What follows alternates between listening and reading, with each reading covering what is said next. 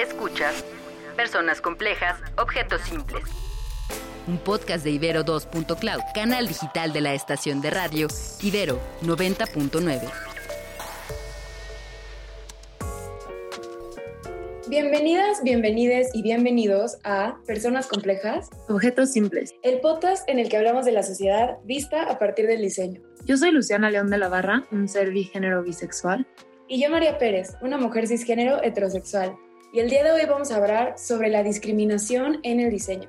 Esperamos les guste. Lo que más me impresionó cuando estaba buscando información para hoy fue un estudio que hicieron en una universidad en donde agarraron la biografía de una mujer con una carrera laboral muy exitosa llamada Heidi y entonces se les ocurrió dársela a mitad del grupo, esta biografía con el nombre de Heidi, y a la mitad con el nombre de Howard. Pero todo lo demás era exactamente igual. Y al final de que leían la biografía y la trayectoria de esta persona, les pedían que evaluaran su desempeño, como qué tan como admirable era esta parte laboral. Y en eso, como que ambas partes estuvieron de acuerdo, como a mí Howard me cayó se me hizo como súper trabajador y a mí Heidi se me hizo súper trabajadora. Y obviamente los estudiantes no sabían que tenían a la misma persona. Y después les preguntaron que si les caía bien Heidi y si les caía bien Howard. Y en eso sí tuvieron una opinión diferente. Howard les caía muy bien y Heidi no les caía bien y dijeron que no les gustaría trabajar con ella. Entonces, cuando estos estudios que hablan sobre el sesgo inconsciente que tenemos todas, todos y todes, hasta me hace preguntarme como si a mí me hubieran sentado en ese salón, a mí también me habría caído mal Heidi.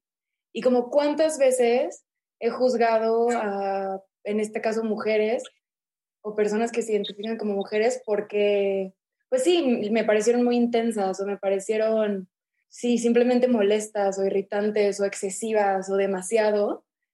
Como que sí me puse a pensar en mí también cuánto hay que no sé de esta discriminación. Siento que ese es uno de los pasos más importantes a la hora de empezar a abordar estos temas, ¿no? Porque como que lo que se ha visto y lo que sabemos es que absolutamente todos tienen un sesgo en la vida y que es importante como que se deje de entender eso como algo negativo cuando no lo es, o sea, es algo, es un hecho, ¿sabes? Es, tienes un sesgo, así como la gente que nace de una sociedad machista tiene el machismo arraigado en sí, los sesgos, a todo, todo lo que te educan va a estar en ti. Lo importante es como empezar a reconocerlos y a deconstruirlos. Y siento que eso como que nos lleva a este otro tema de cómo se empiezan a observar esos sesgos en sí mismos, porque al final del día no es algo, es, es imposible que tú meramente existiendo en tu entorno en el que fuiste educado, los hagas conscientes, porque es algo que está completamente normalizado y es, pues sí, como se te inculcó. Entonces, como el paso más importante para empezar a reconocer estos sesgos es exponerse a diferentes personas de diferentes contextos, de diferentes educaciones y que tienen como diferentes experiencias personales. Y creo que también ahí, llevándolo a la parte de el diseño, como diseñador y diseñadora, aceptar que no puedes tú sola o solo llegar a este conocimiento justo, ¿no? Que sí necesitas a alguien que se dedique a hacerse la pregunta de, en este diseño, ¿a quién estás excluyendo? Porque, por ejemplo, si yo te pregunto, tú, Luciana, ¿en quién es la persona en la que más piensas en tu, en tu vida? ¿Quién es la persona que más te viene a la cabeza? Supongo que yo misma. Exacto, tú misma. Entonces, hasta cierto punto es natural que no puedas tener esta visión holística de todas las personas que conforman el mundo y las diferentes necesidades que tienes, porque al final eres un animal que está buscando su supervivencia y su bienestar. Entonces, un poco sí, como que salirnos de este podio en el que a veces nos ponemos de yo diseñador, diseñadora, entiendo a mi usuario y a mi público perfectamente y a lo mejor de verdad acercarse a organizaciones o a personas que se dedican a enseñarte a ver a esa gente que tú no, no sabes ver.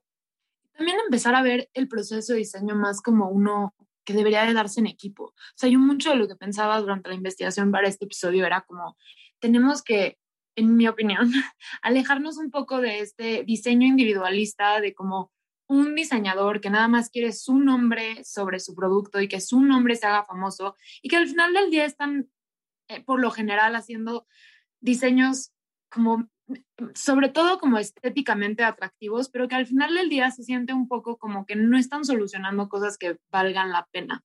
Y ahorita se está hablando mucho de este diseño como que dé soluciones que valgan la pena, que verdaderamente sean necesarios, sobre todo como con la mano del tema de la sustentabilidad. Y cómo en ese, en ese espacio se necesita el trabajo en equipo. O sea, no es nada más, yo, Luciana León de la Barra, quiero hacer esta silla extremadamente cómoda y estética y aquí tienen, pero que por este mismo sesgo va a desconsiderar a muchos como usuarios que en realidad deberíamos de empezar a considerar.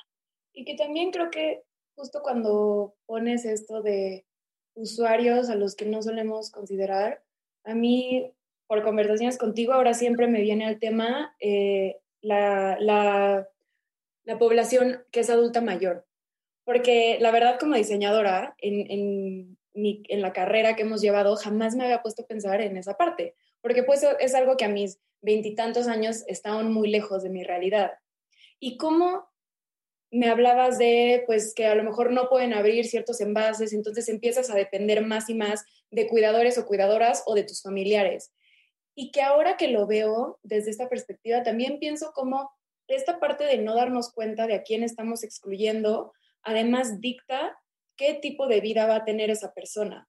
Entonces es hasta como categorizar tú a partir de esta edad, esto es lo que puedes y lo que no puedes hacer, porque yo diseño con esta visión. Entonces, qué fuerte que literal tengas como ese poder en tus manos y ni siquiera te estés dando cuenta de todo el daño que estás haciendo con él. Y también me hizo pensar mucho en, por ejemplo, cuando Facebook nos pide que pongas un género, ¿no? Ahorita ya hay eh, hombre, mujer y otras opciones, que eso está muy padre, pero que al final sabemos que te lo están preguntando para venderte cosas. No hay una razón más allá para que hagas un perfil, no necesitas saber tu género, lo necesita como para determinar cuáles son el tipo de publicidad que te va a aparecer. Y que es un poco esto mismo, como estás diseñando que a hombre, a mujer o a el resto de las opciones le toca este tipo de consumo, le toca este tipo de diseño, este tipo de objeto y por lo tanto estás moldeando mucho su vida y su realidad y haciendo unas realidades bastante complicadas y bastante como no disfrutables, que es un poco lo que se ve en esta entrada en la vejez y que ahora yo me pregunto como, ¿le tendremos tanto miedo a entrar en esa edad por lo mal diseñado que está como todo alrededor de esas edades? Porque al final del día es como si se empieza a ver el, ah, ya estoy viejo y ya no me puedo sentar en ninguna silla, o ya estoy viejo y ya no puedo abrir un frasco de, de, salsa. Y como entonces es como, ah, nadie quiere llegar a esa edad. Y me pregunto si el mundo estuviera bien diseñado para estas como diferentes limitaciones corporales, ya, nos, ya no la pasaríamos tan mal. Y creo que eso es mucho como de lo que empieza a explorar el diseño inclusivo, que también toca en lo que dijiste antes, y o sea, todavía se usa, todavía yo creo que a nosotras dos nos tocó, nos empezaron a enseñar mucho como para diseñar para lo más general, ¿no? Para como el mayor posible de usuarios como que pudieras abarcar y como desconsiderar los extremos. Pero ahora lo que se está viendo más y más es que cuando diseñas bien para los extremos, por default vas a estar diseñando bien para todos los del centro. Y entonces es como si yo pienso, como por ejemplo, si un frasco es muy fácil de abrir para alguien que tiene artritis, Evidentemente para mí que no lo tengo va a ser incluso más fácil. ¿Y por qué no querríamos eso? Y que también, desviándome un poco, pienso en cómo normalmente pensamos que la discriminación sí beneficia a un sector, ¿no? Como lo hemos dicho en muchísimos capítulos y lo escuchamos mucho ahora, el hombre cisgénero blanco tiene esta posición de privilegio, entonces es él quien está gustando de la discriminación. Pero cuando lo ves a largo plazo, vivir en una sociedad que está inmersa en discriminación no le va a ayudar a nadie, porque mientras menos sean las personas que gozan de beneficios, más vas a tener que cuidar tus beneficios para que no te los quiten. Y que sí me hace pensar, en México tenemos muchísimos, de estos temas, como cuando hablamos de resentimiento social o de eh, partes extremas dentro del feminismo o de partes extremas dentro del machismo y como es, estas, estas ideologías que nacen a partir de la inequidad, como al final, pues entendemos por qué existen. No las justifico, sin embargo, claro que están ahí porque como empleada doméstica gano 300 pesos a la semana y veo que la hija de mi patrona se gasta 50 pesos en un Starbucks que ni se va a acabar, que va a dejar a la mitad. Entonces, como cuando también verlo desde ese punto, creo que tú y yo pertenecemos a un sector privilegiado y darnos cuenta que ese privilegio es muy real y al mismo tiempo muy inconveniente porque no le conviene a nadie esta situación de discriminación e inequidad.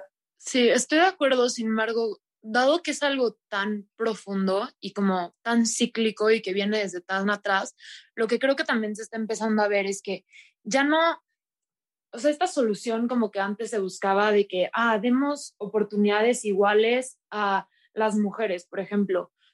En realidad no funciona porque los hombres ya tienen tantos años de, de de avance, ¿sabes? O sea, como que ya nos llevan varios años. Entonces es un poco como en atletismo, que cuando tienes estas carreras en, que son en pistas circulares, a los de más adentro los hacen empezar de más atrás, porque tienen ventaja. Y aquí como que se, ha estado por ahora buscando arreglar estos temas de inequidades sin hacer que los que tienen ventaja empiecen más atrás. Nada vez diciendo como, bueno, ahora ya puedes entrar a la universidad, pero desconsiderando como qué va a pasar cuando quedemos embarazadas. Y ahora es como, bueno, ahora ya puedes, tienes más acceso a becas, pero desconsiderando que tal vez en donde creciste, tú tenías que caminar una hora antes de llegar a la escuela. Entonces, por más que si te saques nueve, puedes tener una beca e ir a la misma universidad que alguien de más privilegios, hay otras 20 situaciones que te están frenando y que al final del día el que tenga ventaja siempre va a llegar antes a la meta que tú. Entonces aquí como que en esta parte del diseño inclusivo se habla de cómo necesitamos empezar a tener estos eh, grupos de diseños con más variedad y como con más representación de todo tipo de persona.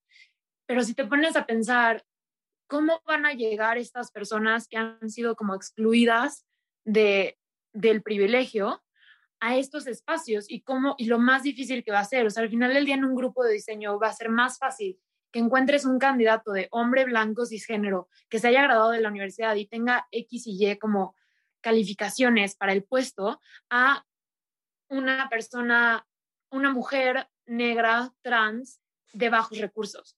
Y entonces como que viene de tan atrás que el querer generar estos espacios y el querer como decir, ok, sí quiero tener diversidad en mi grupo de trabajo, pero cuántas personas voy a encontrar que se postulen y que funcionen para ese espacio.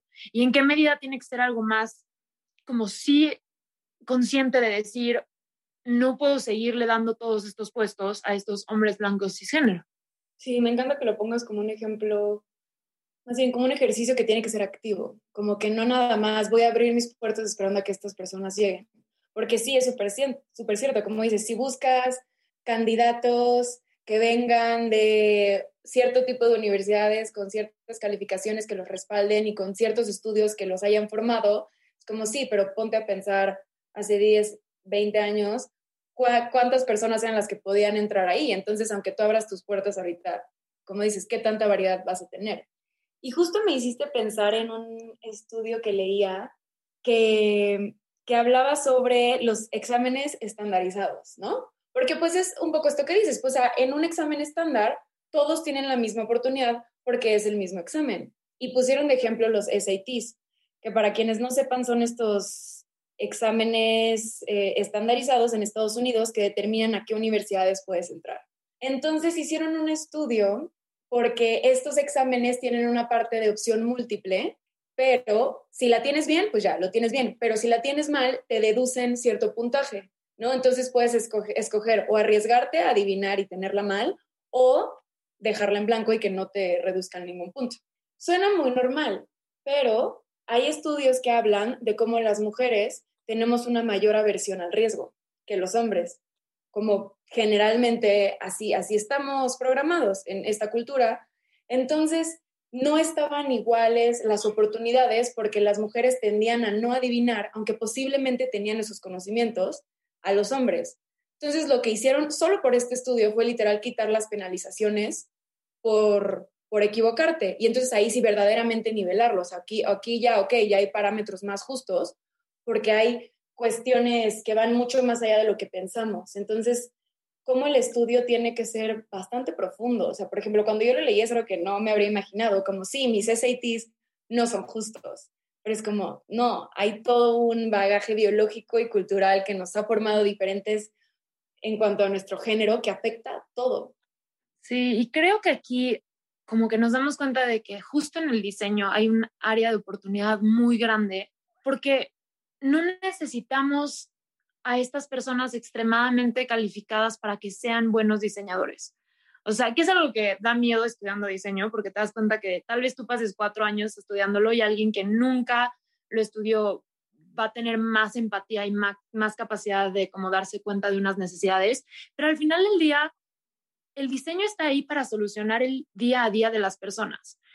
Entonces, todos los que estamos como enfrentándonos al día a día, podemos tener algo que aportar y algo que decir. Y creo que para crear como más justicia en estos espacios y dejar un poco más de lado este bajaje al que te refieres, podemos empezar en el diseño como abrir las puertas a no necesariamente diseñadores. Y es algo que se ve en como empresas y consultoras de diseño como más picudas. O sea, por ejemplo, yo amo IDEO, que para los que no saben es una consultoría de diseño son, me hacen muy impresionantes. Si algún día trabajo ahí es el sueño, ya, uh, lo dije aquí.